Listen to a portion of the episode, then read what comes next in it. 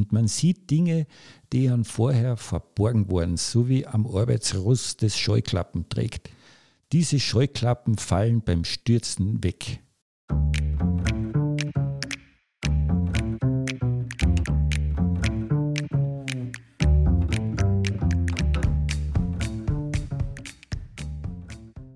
Herzlich willkommen zu einer neuen Folge unseres Mutmacherinnen-Podcasts. Herzlich willkommen aus dem Business Campus Ehrenhausen in Klagenfurt.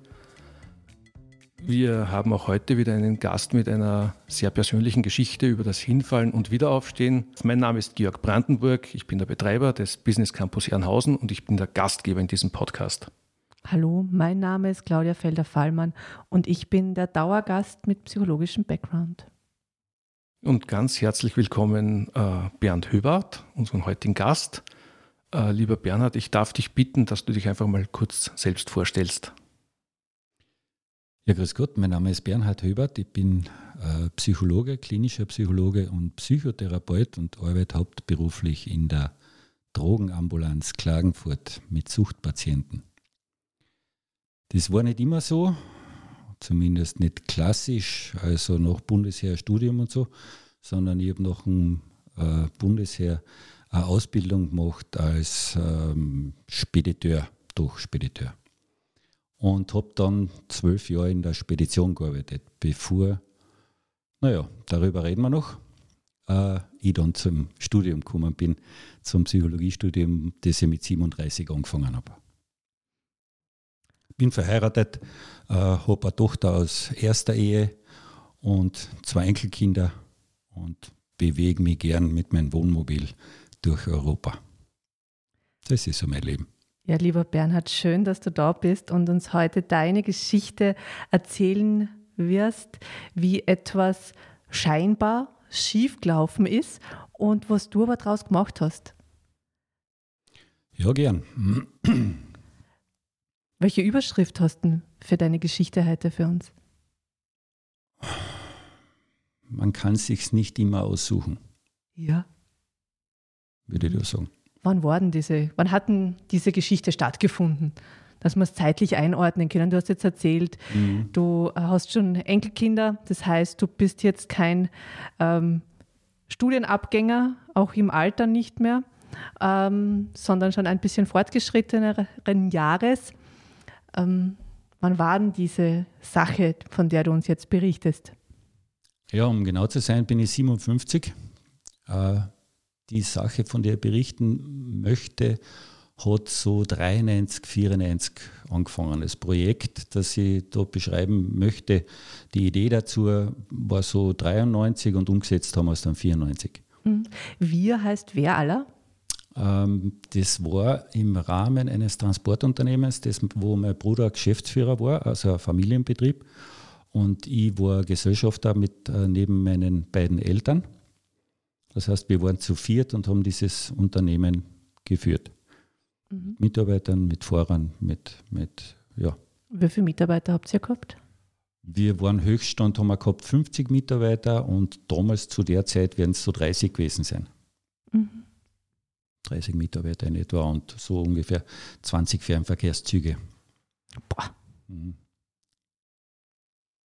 Und zu dieser Zeit äh, war schon der Umweltgedanke in der Transportwirtschaft immer wieder spürbar da, speziell äh, in die Regionen, in die wir äh, gefahren sind, nämlich in die Schweiz und Vorarlberg, die waren immer sehr innovativ und die wollten äh, die Güter nicht mehr auf der Straße transportieren, sondern auf der Schiene. Das ist ganz modern gewesen und ganz äh, äh, mit viel politischem Druck auch ähm, angedrückt worden, kann man echt so sagen. Also wir, wir waren da schon angehalten, da mitzuspielen. Und das hat aber uns auch gefallen, weil es äh, äh, schon einige Vorteile gebracht hat. Aber ich möchte zuerst erklären, um was es da geht.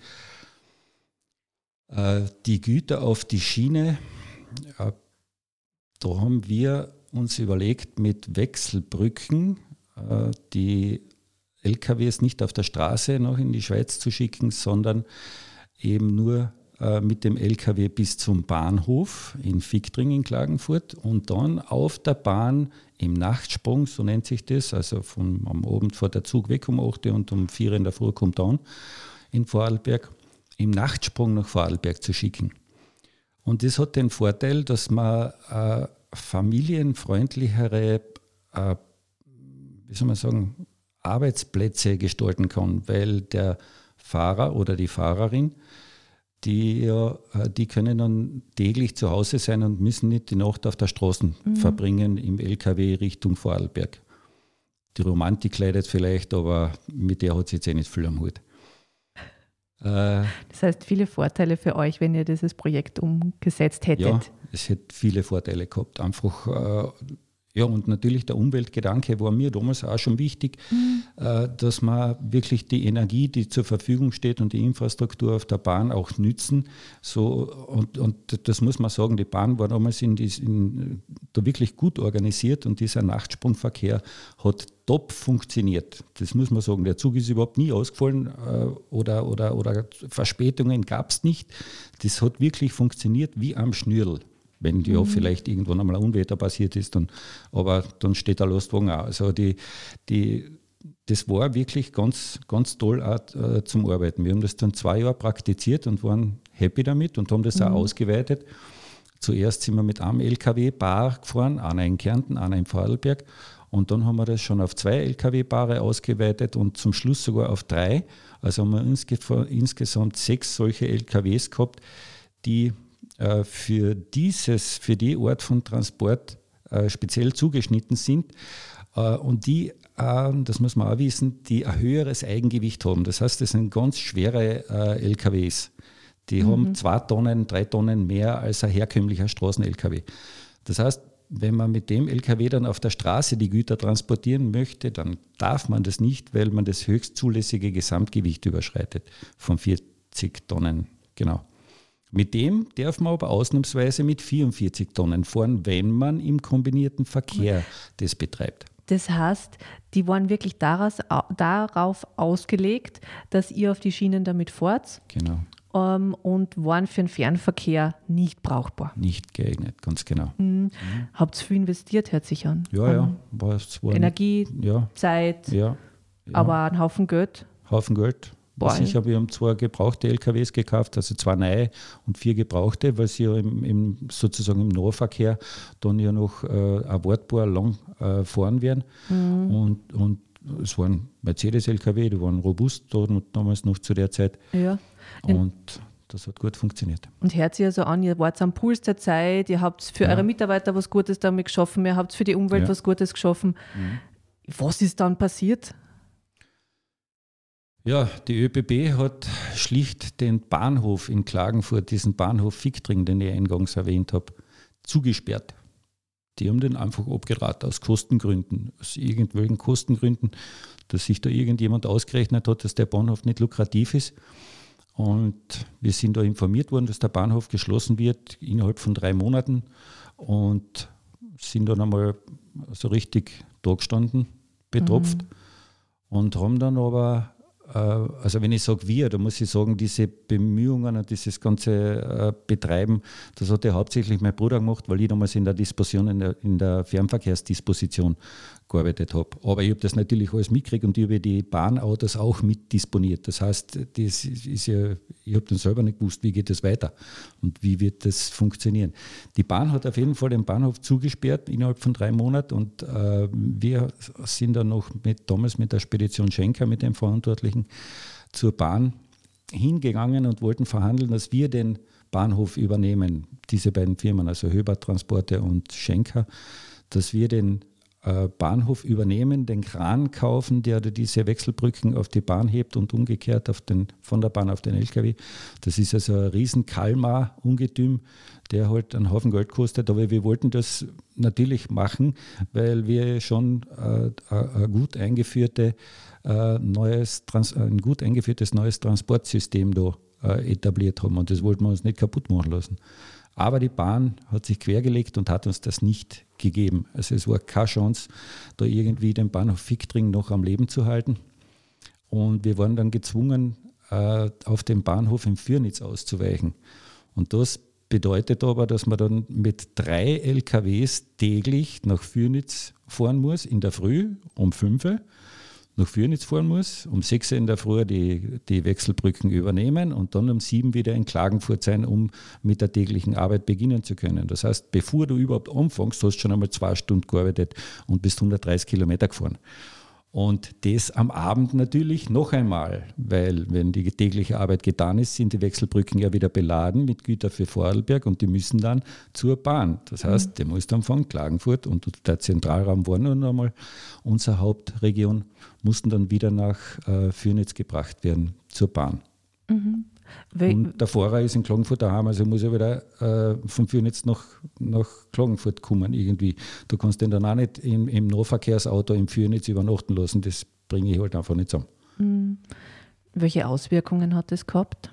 Ja, das hat die Auswirkung gehabt, dass wir äh, zunehmend äh, wie heißt das, nicht mehr konkurrenzfähig waren. Das heißt, wir haben einfach zu teuer produziert mhm. mit all diesen Kosten und sind dann in Schieflagen in finanzielle Schieflagen gekommen. Also das Ganze, sage ich jetzt, war 97, bilde ich mir ein, kannst du nicht mehr genau sagen. Also so drei, vier Jahre lang dann. Drei, vier Jahre lang ist das noch gegangen und dann haben wir, dann ist noch eine große Kundschaft weggebrochen. Das kam noch dazu.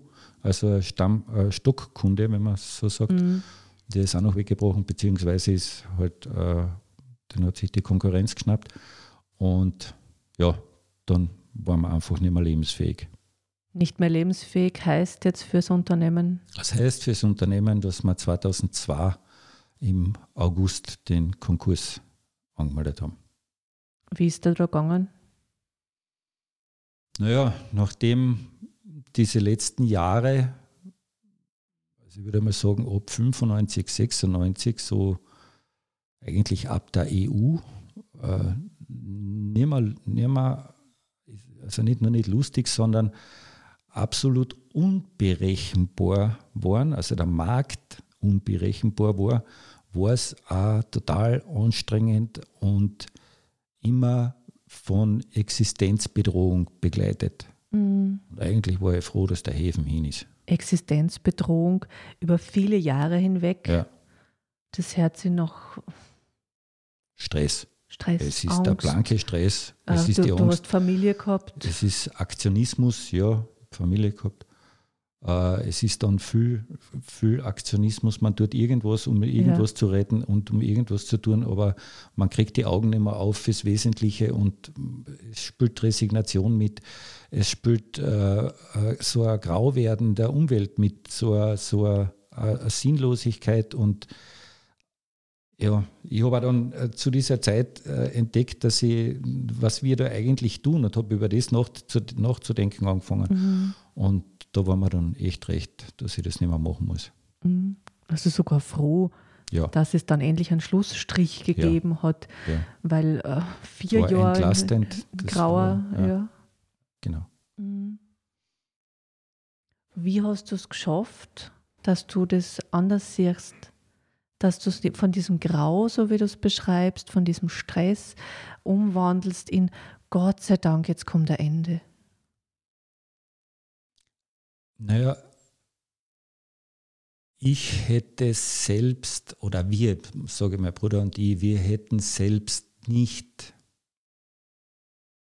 dem Ganzen ein bewusstes Ende gesetzt, in Form, dass wir die Firma nach diesem Bahnhof zusperren verkauft hätten mhm. oder dass wir gesagt haben, na, wir machen was anderes, weil die Jahre vorher waren wir echt cool unterwegs. Da waren wir wirklich erfolgreich, da haben wir echt gut Geld verdient und konnten investieren. Äh, wir, wir, wir haben einen guten Schwung gehabt, eine gute Energie in der, in der ganzen, bis 95, 96 war echt eine gute Energie drin. Äh, wir haben auch 95 neu gebaut wir mussten neu bauen, weil uns die Stadt die, mhm. das gepachtete Grundstück, die Pacht, den Pachtvertrag gekündigt hat und dann haben wir neu bauen müssen. Dann haben wir einen ganz tollen Betrieb hingestellt, der relativ günstig war, aber halt doch einen Haufen Geld gekostet hat.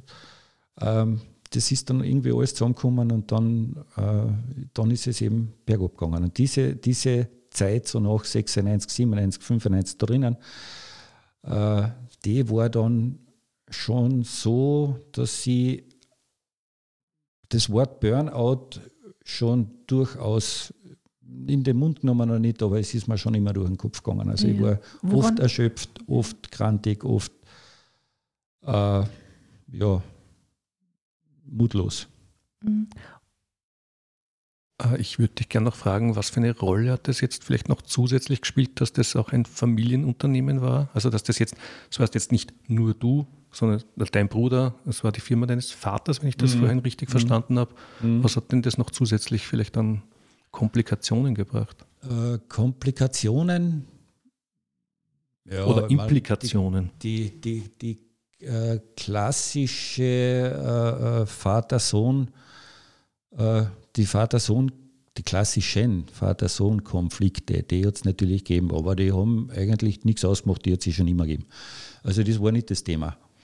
Äh, aber was, sie, was, was man sicher vielleicht besser gemacht hätten oder leichter gemacht hätten, dass wir rechtzeitig abgesprungen waren. Mhm. Dass wir rechtzeitig verkauft hätten, aber der Vater war damals ja, knapp vor der Pension. Die Mama hat dann überhaupt noch fünf Jahre gehabt, zum 2004 hat sie aufgehört. 2007 hat sie aufgehört. So. Also die, hat, die hätte noch äh, Pensionsjahre gebraucht oder zumindest Arbeitsjahre gebraucht für ihre äh, eh Mindestpension, weil sie nie angemeldet war beim Vater. Äh, so klassisch halt. Und, da, und, und, und außerdem, wir wollten auch das, was wir bereits aufgebaut haben, nicht einfach äh, hinschmeißen, sondern wir haben doch noch gehofft, dass uns auch irgendeine Idee einfällt, die uns dann da wieder herausbringt. Mhm. Aber das war nicht. Und ich glaube, wir hätten auch die Kraft nicht gehabt. Also ihr habt da schon festgehalten drauf. Ja. Jetzt hast du gesagt, das war am Schluss eine Erleichterung. Ja. Wie bist du für die da hinkommen zu sagen, von diesem, ich halte fest mit meiner Familie an dem, zu, Gott sei Dank, jetzt lassen wir los? Naja, das hat, denke ich, die, die wirtschaftliche Entwicklung mitgebracht, die, die ja, wir waren einfach zusehends schwächer und schwächer und zum Schluss einfach nicht mehr zahlungsfähig. Und wir da, das kam sozusagen von außen. Das war ja keine, keine eigene Entscheidung, sondern als es soweit war und wir den Konkurs angemeldet haben und das Tatsache war, war ich froh, dass es so gekommen ist. Ja. Hast du irgendwie so eine Idee, ähm, wieso du dann nicht du hättest ja damals auch anders reagieren können. Du hättest ja auch denken, oh Gott, jetzt ist irgendwie mal das, wo ich mein Leben lang irgendwie war, äh, weg. Und doch hast du es anders gesehen. Naja, ich habe es anders gesehen. Äh, man muss ja dazu sagen, das Ganze war 2002 im August und ich habe im Oktober 2001 einen schweren Unfall gehabt, bei dem ich mein linkes Bein verloren habe und habe mit der Behinderung äh, wie auch nicht mehr wirklich in der Lage gesehen, dort zu 100 Prozent mitarbeiten zu können in so einer Führungsposition.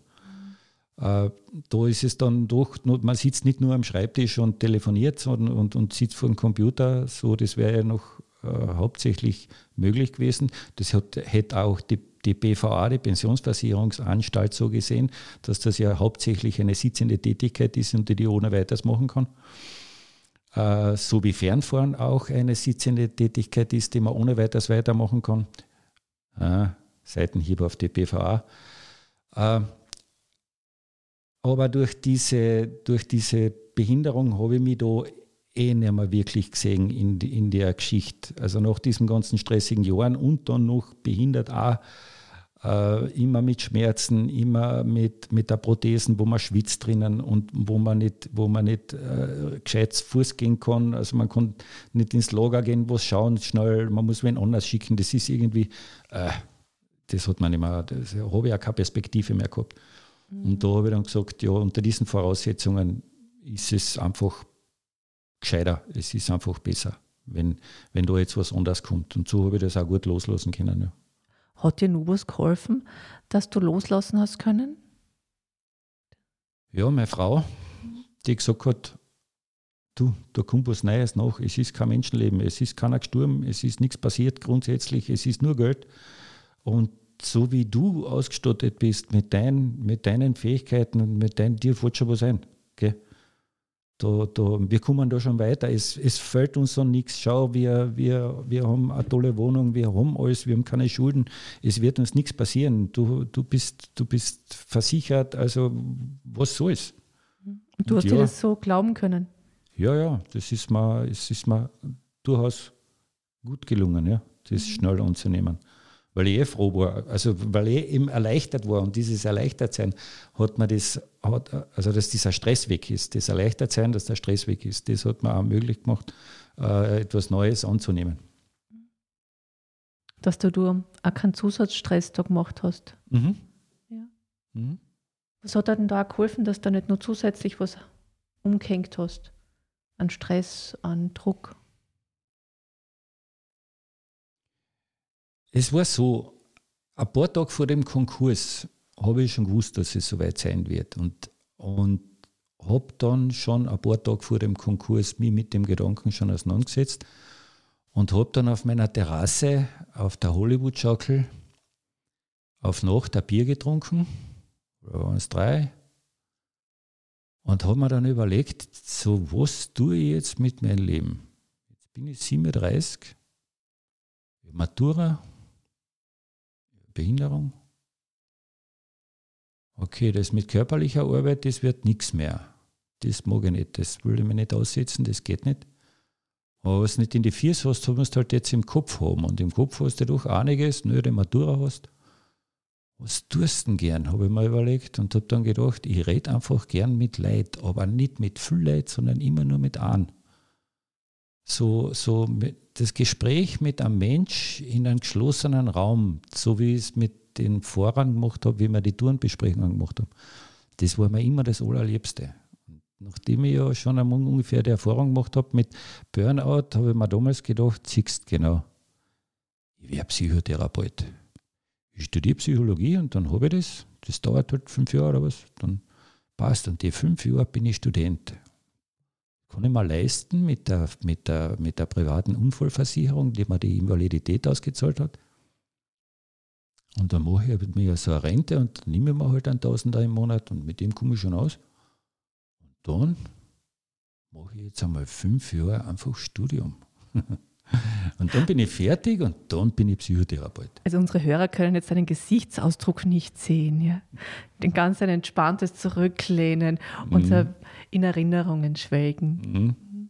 Also du hast ja. auf dieser Hollywood-Schaukel die Potenziale in deiner Lage aufgedeckt. Ja. Du hast gesagt, hey, das kann ich und da bin ich gut und das ja. habe ich jetzt in meinen letzten Jahren alles gesehen, was ich ja. alles super kann. Mhm. Und da, da möchte ich jetzt hin. Genau. Und mhm. das brauche ich Ausbildung und die mache ich jetzt. Und dann wow. habe ich das gemacht. Mhm.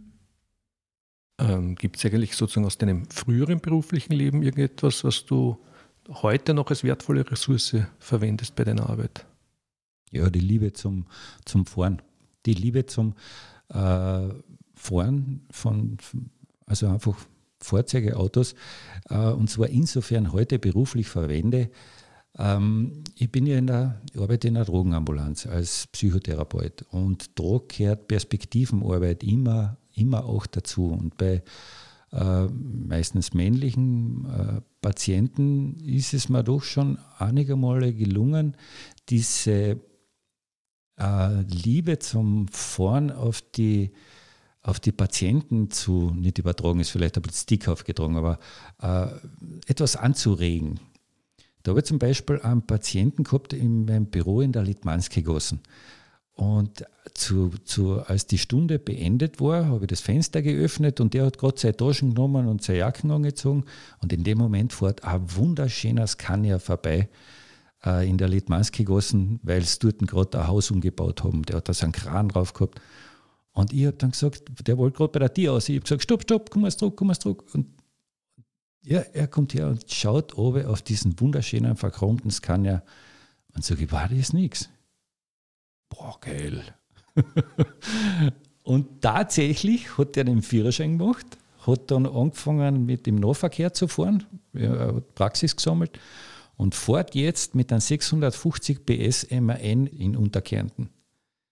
Und der war mal da, der ist noch immer Patient bei uns, also ist, äh, ja, ist noch immer in, in, Substitutionsbehandlung, was aber dem, dem, der Ausübung des Berufs ja nicht im Weg steht. Und der ist einmal mit dem Lastwagen zum Rezept machen gekommen und hat mir seinen Lastwagen gezeigt. Es war einfach genial. Echt. Das ist so, das sind so die, die, die, echt die Highlights in, in, in meinem Leben, ja. Genau, wo das zusammenpasst. Und natürlich ist mir mein Wohnmobil geblieben. Das ist ja nicht zu verdenken. Das heißt, ich muss ja einen, einen Erholungsurlaub irgendwie äh, hinkriegen und mit Behinderung ist dir das gar nicht so einfach. Aber mit dem Wohnmobil ist das natürlich schon machbar. Und nachdem ich ja einfach geografisch und vortechnisch äh, fit bin und kann ich das und da, da ist das für mich echt Erholung und, und, und pures Glück, wenn ich mich auf die Autobahn schmeißen kann und ein paar hundert Kilometer aber ran kann. Worüber kannst du heute lachen, was damals ganz furchtbar war?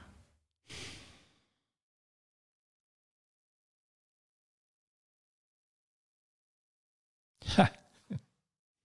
Ja, äh, Wohnmobil.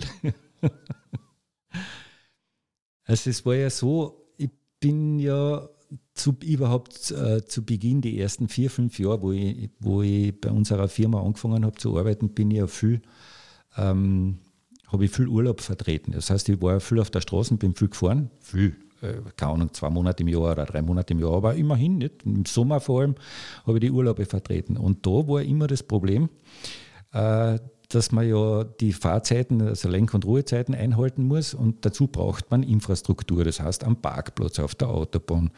Und die sind natürlich im Sommer immer von Wohnmobilen verstellt. Also die hätte ich damals verfluchen können, weil ich habe müssen Pause machen und die, sage jetzt nicht, stehen da und äh, lassen mir keinen Platz mehr. Also das habe ich damals verflucht.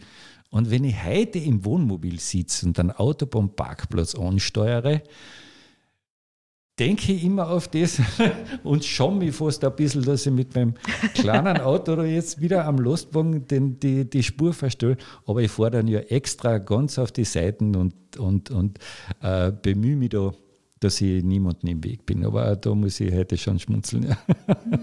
also die Sicht auf Wohnmobile hat sich durchwegs geändert. Bei dir hat sich die Sicht auf die Dinge in vielerlei Hinsicht, glaube ich, verändert. Ja, schon, ja. ja. ja schon, ja. Allein also, damals, dass die Firma Konkurs gegangen ist und mhm. du das so anders betrachten konntest durch diese Einkehr, die du in dir gehalten hast mhm. und dann einem einzigen Abend deine Potenziale aufgedeckt hast. So, Toll. Mehr oder weniger, ja, kann man so sagen. Mhm. Und damit heute eine große Unterstützung bist für viele Menschen, damit du ihnen helfen kannst, eine andere Perspektive zu erhalten auf Dinge, die schrecklich erscheinen. Und das ist ein großes Geschenk, denke ich, für diese Menschen auch. Möchtest du unseren Hörern noch etwas mitgeben? Ich denke, das Stürzen, das Hinfallen, das gehört genauso dazu wie das Wiederaufstehen. Es ist Geschichte nichts. Es sind vielleicht die Knie ein bisschen angeschlagen, aber es ist Geschichte nichts. Und wenn man wieder aufsteht, hat man auf einmal ein neues Leben vor sich. Ganz anderes Leben und ganz andere Möglichkeiten. Und man sieht Dinge, die an vorher verborgen waren, so wie am Arbeitsrost das Scheuklappen trägt. Diese Scheuklappen fallen beim Stürzen weg. Die Erfahrung habe ich gemacht. Und ich glaube, damit ja, kann man was anfangen. Danke, Bernhard. Ein wunderbarer Schlusssatz. Gerne. Auch von meiner Seite ganz, ganz herzlichen Dank, Bernhard. Ja, Liebe Claudia, vielen Dank für deine Interviewführung. Lieber Bernhard, herzlichen Dank, dass du heute bei uns zu Gast warst. Liebe Hörerinnen und Hörer, danke fürs Zuhören und ich hoffe, ihr seid auch beim nächsten Mal wieder dabei. Vielen Dank. Danke auch. Wiederschauen.